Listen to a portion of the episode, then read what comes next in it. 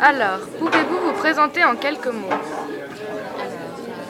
Alors, Anne je travaille à la BCV, à la conseil, euh, comme conseillère en communication et j'habite Yverdon. Voilà. Euh, Quel âge aviez-vous en 1986 et que faisiez-vous à l'époque? J'avais 10 ans et euh, ben, j'étais à l'école. Euh, Quelle était la chose la plus importante pour vous? Par rapport à l'événement ou à l'époque en fait à l'époque À l'époque.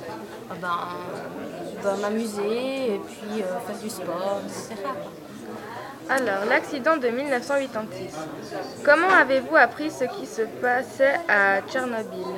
Alors je l'ai appris par la télé, par la télé, au téléjournal. Quel était votre sentiment par rapport à ces événements? Je me rappelle pas trop bien, je dois dire, mais je pense que ça m'a un peu inquiétée.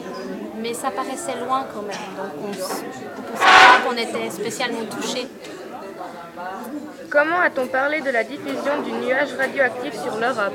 Alors si je me souviens bien, on nous a informé comme quoi le, nuage allait s'arrêter à peu près euh, à une frontière, euh, donc pas toucher notre pays, pas toucher le, sud de l'Europe.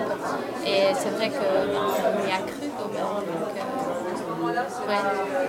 Le nucléaire aujourd'hui. Quelles sont les leçons de l'accident de Tchernobyl?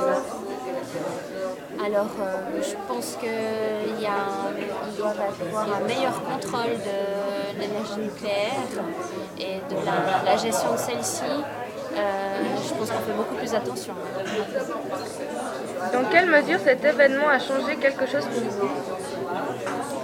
Je pense que je suis beaucoup plus méfiante vis-à-vis de l'énergie nucléaire, hein, malgré qu'elle euh, soit utilisée énormément euh, actuellement, encore actuellement. Mais euh, c'est vrai que c'est quelque chose qui est assez stressant quand même. Que pensez-vous de l'énergie nucléaire aujourd'hui? Alors, euh, comme je dis, elle est, elle est très utilisée, donc on doit quand même faire avec. Et malheureusement, en Suisse, on ne peut pas on peut pas avoir une autre énergie. Donc, euh, enfin, donc on, doit, on doit travailler avec cette énergie-là. Ok.